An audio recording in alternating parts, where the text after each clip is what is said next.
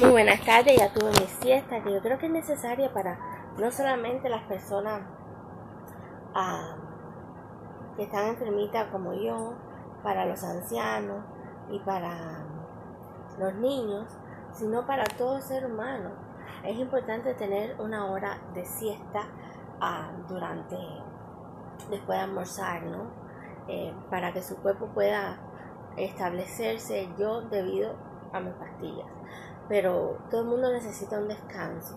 Todo el mundo, aunque esté trabajando, necesita por lo menos una hora de descanso eh, para comerse su comida en media hora y otra hora para simplemente relajarse y descansar.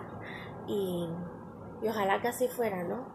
Que todos los trabajos dieran una hora exacta de descanso para todo ser humano, porque a mí me viene de maravilla, descanso la mente.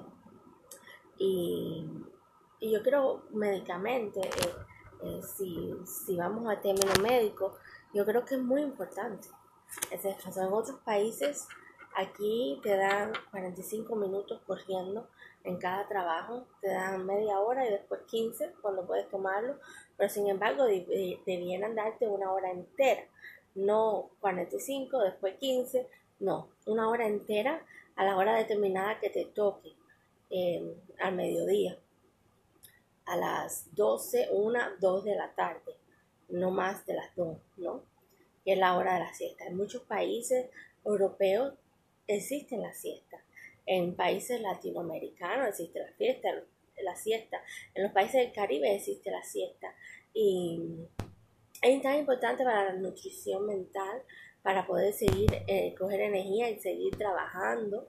Y, y para aquellos que trabajan, para los que están enfermos como yo, para mí es esencial. Y para los las personas que los niños pues derecho lo tienen y lo hacen y, y cada persona de, en los trabajos les digo sí si cambiáramos el sistema de, que tenemos aquí en los Estados Unidos y los las personas de trabajo, los, dueños de los negocios, dieran en vez de 45 minutos, esos 15 minutos más, aunque creas que no, hacen una diferencia. Una hora entera o una hora y media de descanso.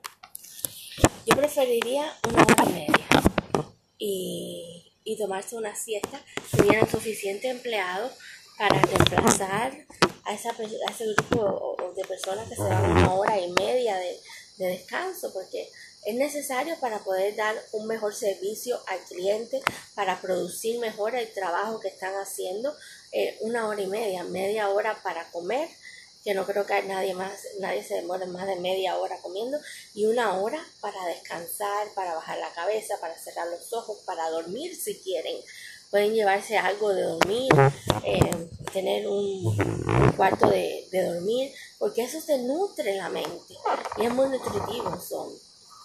Eh, yo creo que muchos trabajadores apreciarían eso y pudieran, pudieran darle mejor servicio al cliente, pudieran estar más productivos después que descansan esa hora y media y pudieran hacer su trabajo mucho mejor.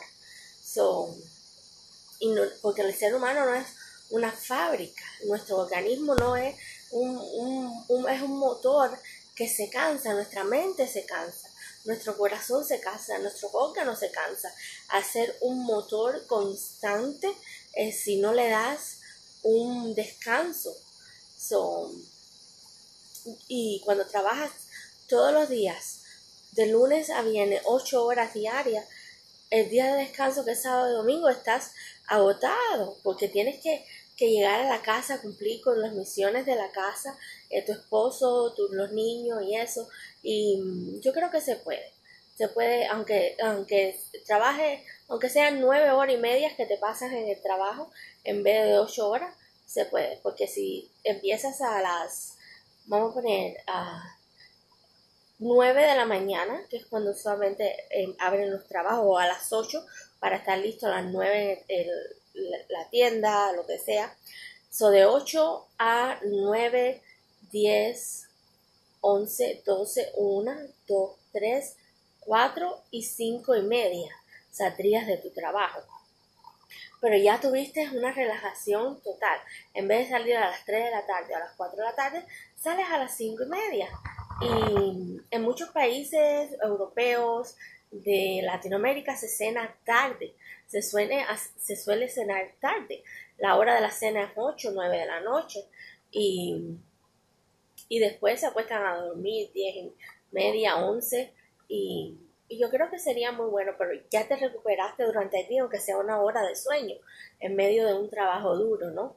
Y una propuesta que que me viene muy bien para los estadounidenses, para cambiar el sistema de trabajo estadounidense, porque eh, se necesita, pues se necesita, porque eh, la gente dice, no, en, en los Estados Unidos viven para trabajar, no, no viven, no trabajan para vivir, y siempre nos critican por eso, y, y yo creo que sería muy buena opción, ¿no? Eh, que otros países no nos vieran como de esa forma, ¿no? Ya que ellos lo implementan a la vez. Eh, claro, son países más pobres, eh, Europa no, pero bueno, pero la gente no muere en tanto de estrés como en este país. Así que eh, una buena recomendación de mi parte para aquellas personas que se me oyen, que son dueñas de negocio, el trabajador necesita necesita descanso por medio del trabajo, necesita una siesta, necesita un tiempo libre. Ah, esa hora y media sería perfecta que hubiera un lounge donde pudieran dormir y a la misma vez comer. Y, y muchas más para la gente que trabaja de la salud. Porque yo trabajé en el sistema de salud y los breaks eran, muy poco. Era casi nada y son 12 horas que trabajas. Y son 12 horas sumamente estresantes porque trabajas con seres humanos. So, así mismo para cualquier otro trabajo, porque trabajo es trabajo, donde quiera. Así que, aunque tuvieran un lounge para comer y después pudieran, aunque sea sentarse, reposar los ojos, agachar la cabeza, no tienen que haber camas necesariamente, pero un sofá, alguna comodidad, ¿no? Es la forma que yo vería para, si yo tuviera un negocio para mis empleados, porque si mi, em, como yo siempre digo, si mis empleados están contentos, mis clientes están contentos. Y si mis clientes están contentos, van a venir todos los días a comprar aquí, donde yo les sirvo a mi negocio. Así que esta es una fórmula que la veo de un tipo de, de forma financiera de, de negocio mis empleados contentos, mis clientes contentos, so mi tienda va a estar llena de clientes todos los días y yo voy a estar contento porque yo estoy produciendo mucho dinero. So, porque mis empleados están contentos, mis clientes contentos, so, me vienen a comprar diario. So, a pesar de todo, y esto lo, me viene a la mente poder hablar de esto porque eh, estoy leyendo de, de y, y las cosas Y me vino porque tomé mi siesta y ya estoy recuperada. Eh, estoy recuperada. Y, y todo cuerpo humano necesita, porque no somos, somos un organismo, ¿no? Y nos cansamos. Nos cansamos, así mismo como se cansó Dios, que nos creó a su imagen y perfección por siete días. Y él dijo, tengo que sea un día de descanso.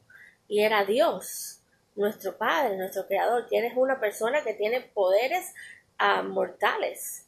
nosotros somos seres humanos inmortales y, y somos seres humanos que, que a creación de Él, pero que, que nos cansamos, no somos padres, no somos, Dios tiene poderes sobrenaturales, en otras palabras. Nosotros no tenemos poderes sobrenaturales. Nosotros somos de carne y hueso y Él nos creó para que pudiéramos vivir en este mundo. Pero hay muchas cosas que podemos cambiar en Estados Unidos de América que no las implementamos y en otros países las implementan. Y yo creo que cualquier persona que trabaje en un trabajo estaría muy agradecido de tomarse una hora y media de break. Así sea una cajera que tiene que estar de pie todo el tiempo sirviéndole a los customers esa persona necesita sentarse, relajarse, almorzar, tomarse un café para renovarse, hablar un poquito si quiere hablar o, eh, pestañear, bajar la cabeza por 15 minutos. Y a veces esa media hora, 45 minutos no es suficiente. Son una hora y media de break, una hora y media de, siesta para, ah, yo recomendaría. No, si yo fuera dueña de mi, de mi negocio, que no voy a hacer nunca, no tengo nada, pero bueno. Pero me vienen a la mente esas cosas porque Dios me alumbra muchísimo y Dios me guía muchísimo y yo estoy segura que muchos empleados estuvieran felices si pudieran recibir una hora y media de descanso de trabajo, ¿no? Bueno, eh, pudieran salir y la alcanzaría si quieren hacer alguna diligencia, pero no, no es para que salgan, sino para descansar esa hora y media. Alguna gente no se lo toman en serio, entonces salen y hacen diligencia, hacen esto, lo otro, porque dicen, ah, tengo esta hora de break, puedo hacerlo. Pero no, no para eso, sino que sea para, acuérdense, seres humanos, es para nuestro descanso y bienestar. Si tú no le nutres tu cuerpo de descanso y bienestar, vas a agotarte en algún momento. Y por eso no llegamos a veces a los 60 años, por eso no llegamos a los 62 años. Y por eso alguna gente dice, retírate temprano, porque... Y por eso a veces estamos que nos vemos como que acabados. So, mi, mi, mi recomendación, ¿no? Desde mi punto de vista. Bueno, vamos a leer el devocional, más vamos a leer la Biblia. Estábamos en el capítulo 17 eh, de Goliat y David, nos quedamos en el versículo 40 y dice, el deudor y su rey. Dice, lee Mateo capítulo 18 del 23 al 31. Esta historia bíblica nos presenta a un deudor que debía una inmensa cantidad de dinero. Hmm, ahí me veo yo más o menos. Pero no, no es tanto. No es tanto. Gracias a Dios lo voy a poder pagar en unos tres años. Y así nos vemos casi todos los estadounidenses y mucha gente de otros países también. Con deuda a veces hasta aquí porque no pueden pagar lo que deben. Yo hice así, una recomendación que le hago, cerré todas mis tarjetas. Las cerré. Las dos tarjetas que tengo, una ya la pago un año y dejé solamente la de Amazon. Porque es una tarjeta que uso mucho y la voy pagando poco a poco, pero a la misma vez la voy a ir usando. Es con la única tarjeta que me he quedado, con más ninguna, porque yo como estoy enferma, tengo esquizofrenia disorder o bipolaridad, a veces en los lugares donde hay demasiada gente, yo no me siento bien debido a lo que me pasó, ¿no? Debido a mi condición. Pero, ah, y por eso me gusta más usar Amazon porque me lo traen a la casa, porque no tengo que salir de casa y no me gusta salir mucho de casa y me siento feliz. Me gusta salir, salgo si estoy acompañada, pero sola no me gusta. So, y desafortunadamente, debido a la manía que tuve, me endeudé un poquito, pero sé que lo puedo pagar para atrás, gracias a Dios, en nombre de Dios, glorificado sea. Y, pero dije, tengo que cerrar las tarjetas tengo que cancelarla porque eh, si no voy a seguir gastando. Porque hay muchas tentaciones y nosotros somos humanos y vemos, tenemos hijos, ¿no? Y si vemos un par de zapaticos, si vemos un pulovito, si vemos una cosita para niños, y los que somos padres siempre tenemos ese sentimiento. Y ahora que yo soy madre, yo soy, em, tengo un ahijadito chiquitico y tengo el anhelo ese de poder ser madre, pero no puedo mi hija ya está grande, aunque mi hija esté grande, es una bebé todavía y tengo ese anhelo de, de madre, ¿no? Al final de todo, tanto para mi hija, que es una teenager, como para mi niño chiquitico. Y yo los llamo mis niños porque son dos, uno con autismo y uno chiquitico que eh, tiene su mamá y su papá. Yo solamente soy la madrina pero cuando uno ve tantas cositas lindas y tantas tentaciones, uno dice, ay, esto, bueno, esto por 20 pesos, y 20 pesos por aquí, 20 pesos por allá, 20 por el otro lado. Cuando vienes a ver son 100, 200 pesos y ni te diste cuenta, ¿no? Y, y por eso cerré las tarjetas, que voy a hacer una consolidación para poderla pagar en tres años y me voy a quedar con una sola, que la de Amazon, porque es así, la, me gusta usarla porque, debido a mi enfermedad, pero tengo un poquito crédito del límite.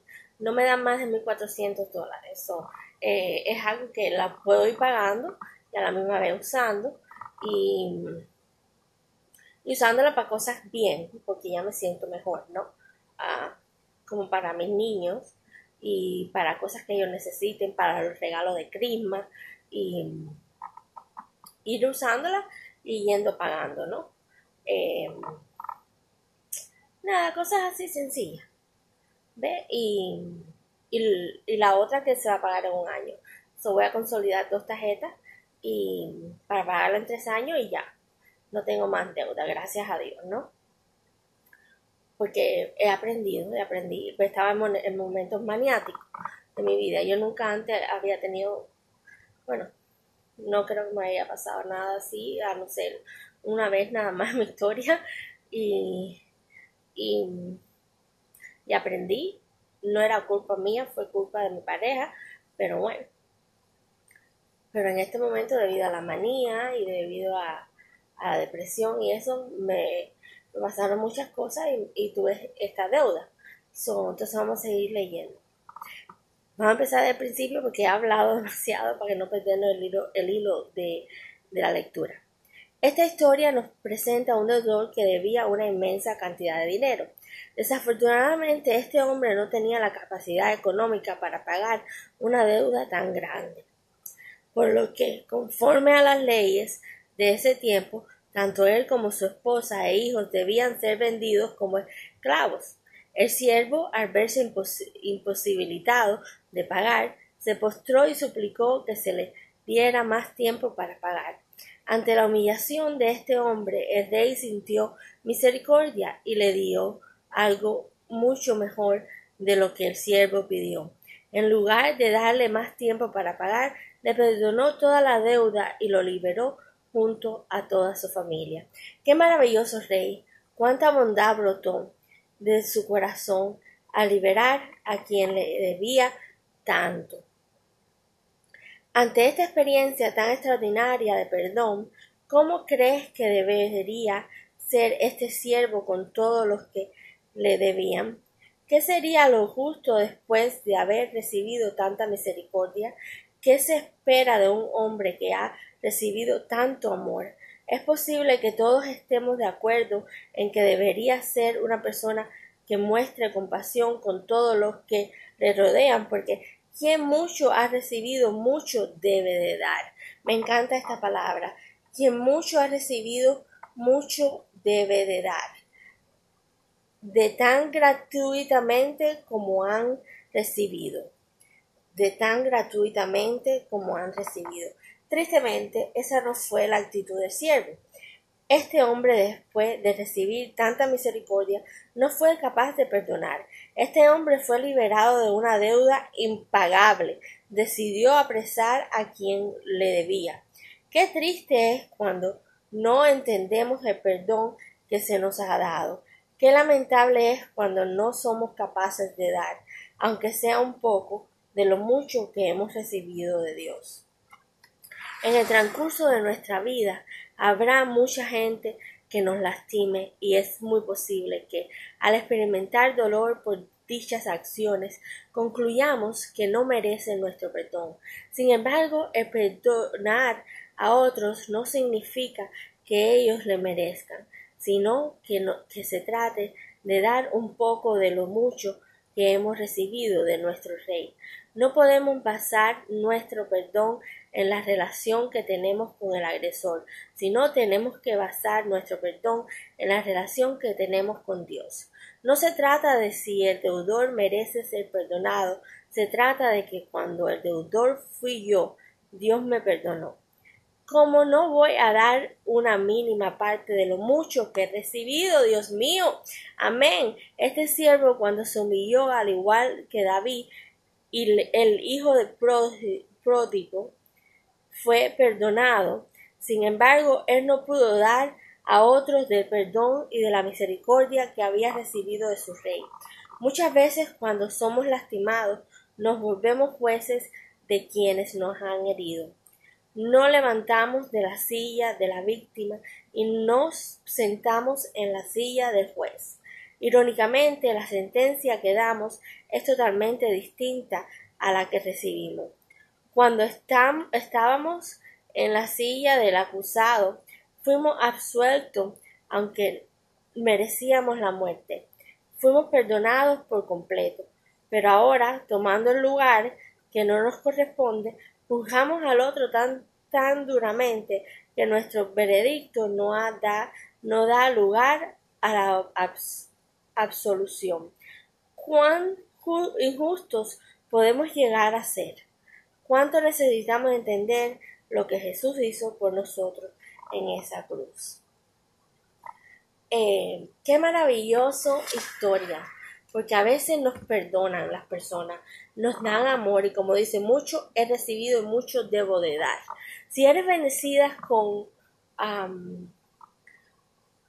con, la, con gratitud de las personas, te perdonan tus deudas, te, dan maravillas, te, eh, yo estoy muy agradecida, número uno, voy a hacer mi testimonio, muy agradecida con este país totalmente, muy agradecida en el sentido de que Em, tengo mi, mi disability, tengo mi, mi medicina, tengo mi seguro médico y mi agradecimiento es tan profundo, tan total que, que a veces me pongo a hablar de otros países y de mi país y eso, bueno, mi país siento añoranza porque allá está mi familia, pero ustedes no se imaginan el agradecimiento que yo tengo de ser ciudadana americana, de estar en este país, de voy a morir en este país, y por ser de este país, eh, que me haya abierto las puertas, que haya podido eh, trabajar desde muy joven, que haya podido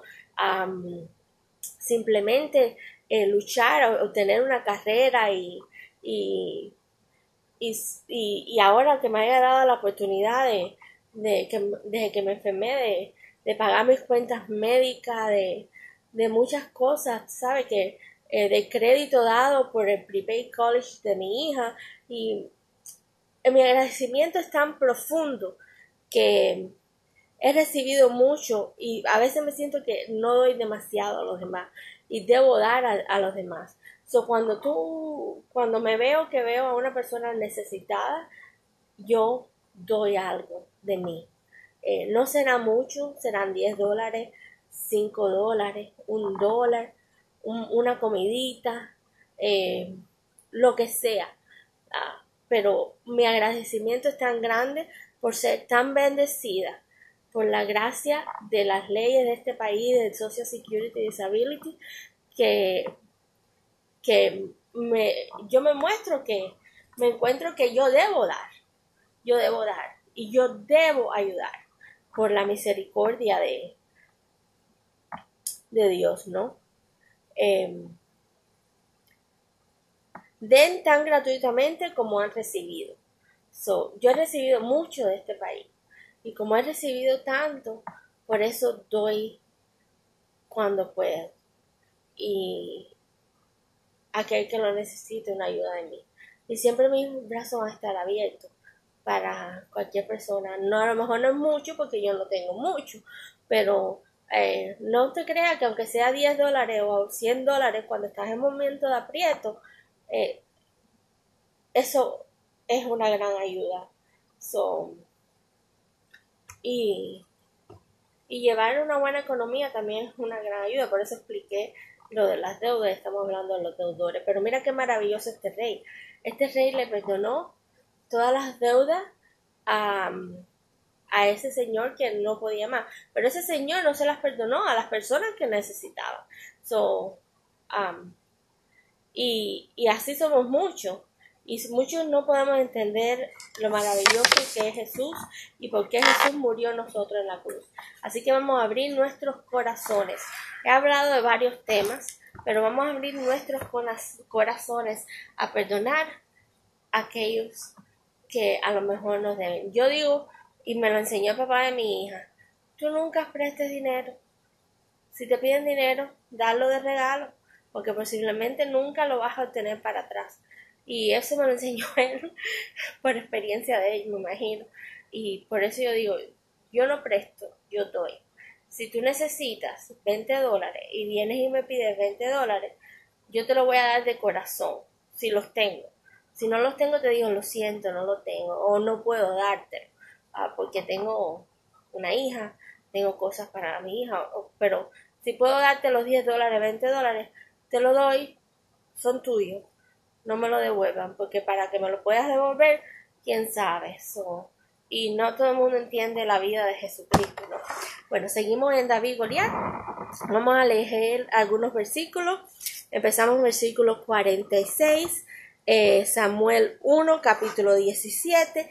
Dice así, Jehová te entregará hoy en mi mano, y yo te venceré y te cortaré la cabeza, y daré hoy los cuerpos de los filisteos a las aves del cielo y a las bestias de la tierra, y toda la tierra será que hay Dios en sabrá que hay Dios en Israel. Y sabrá toda esta congregación que Jehová nos salva con espada y con lanza, porque de Jehová es la batalla, y él os entrega en nuestras manos. Y aconteció que cuando los filisteos se levantó y echó a andar para ir al encuentro de David, David se dio prisa y corrió hacia la línea de batalla contra el filisteo.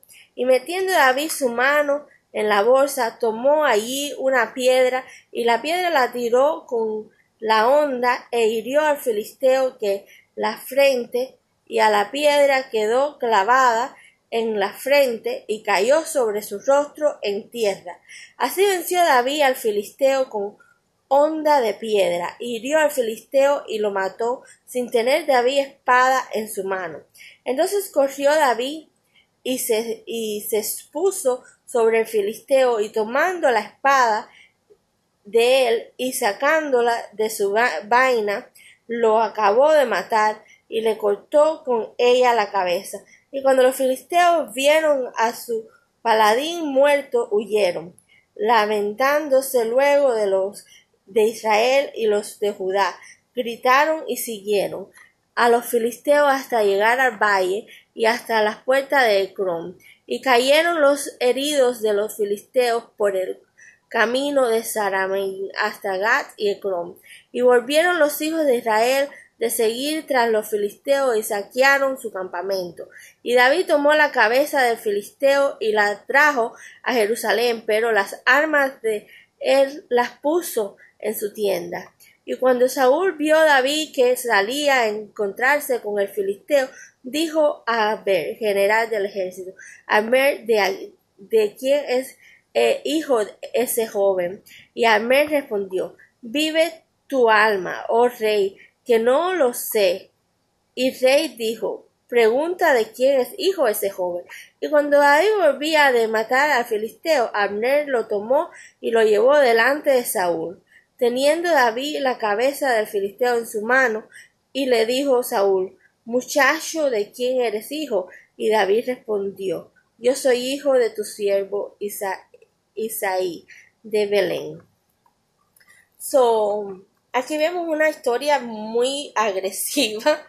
Em, pero bueno, en ese tiempo era guerra constante, constante, constante, constante, una guerra entre los filisteos y el pueblo de israelita. Pero no fue culpa del pueblo de Israel, fue culpa de los filisteos que se eh, querían ver y someter al pueblo de Israel como siervo. Y Dios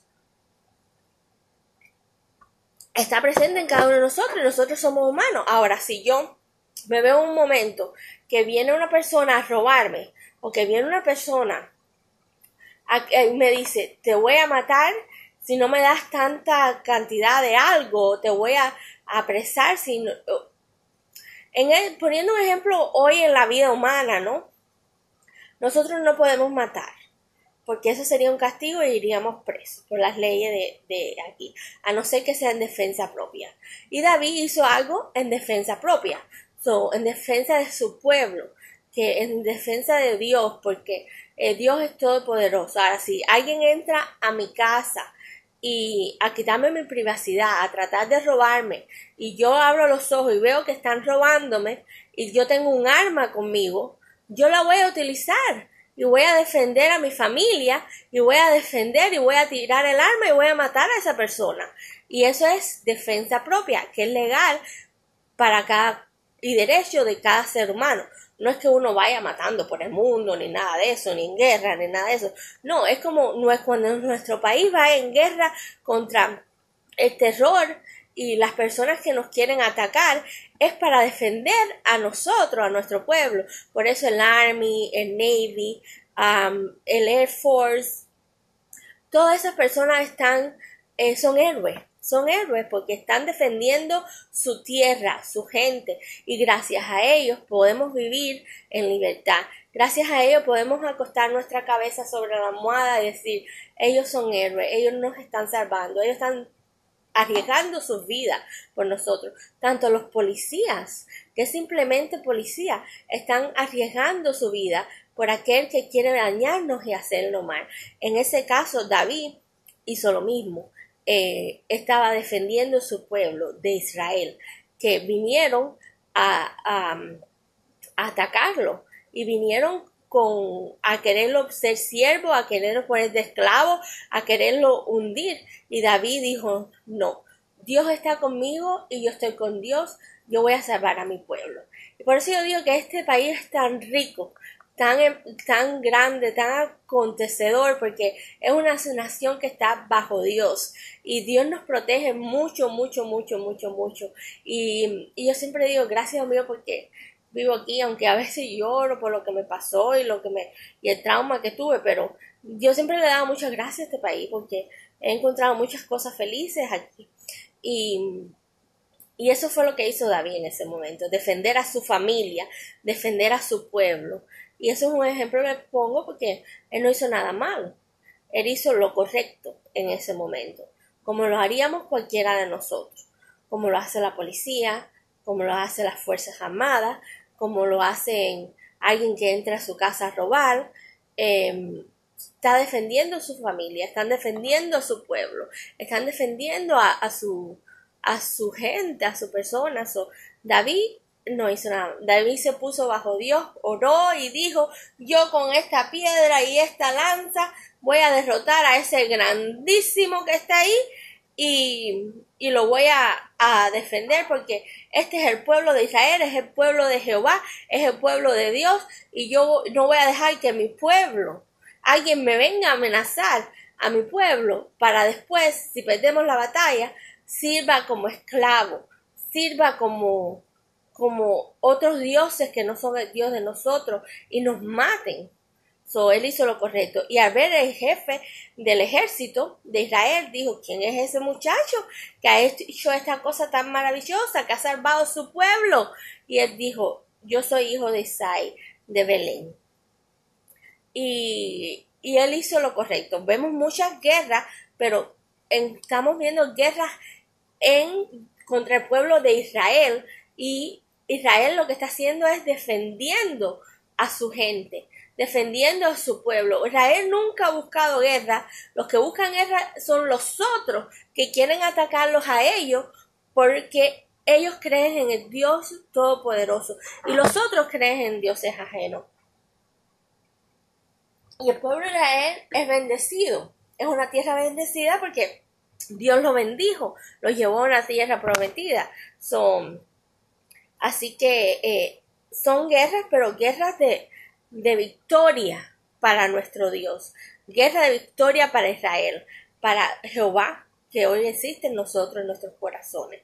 Así que eh, no vamos a verlo como terror ni guerra, sino, sino una guerra entre el amor y el poder de Dios para hacia nosotros, a este pueblo de hebreos que estaban constantemente perseguidos, constantemente atrás de ellos, por las bendiciones que tenían y no entendían que tenían un Dios maravilloso, así como el pueblo de hoy.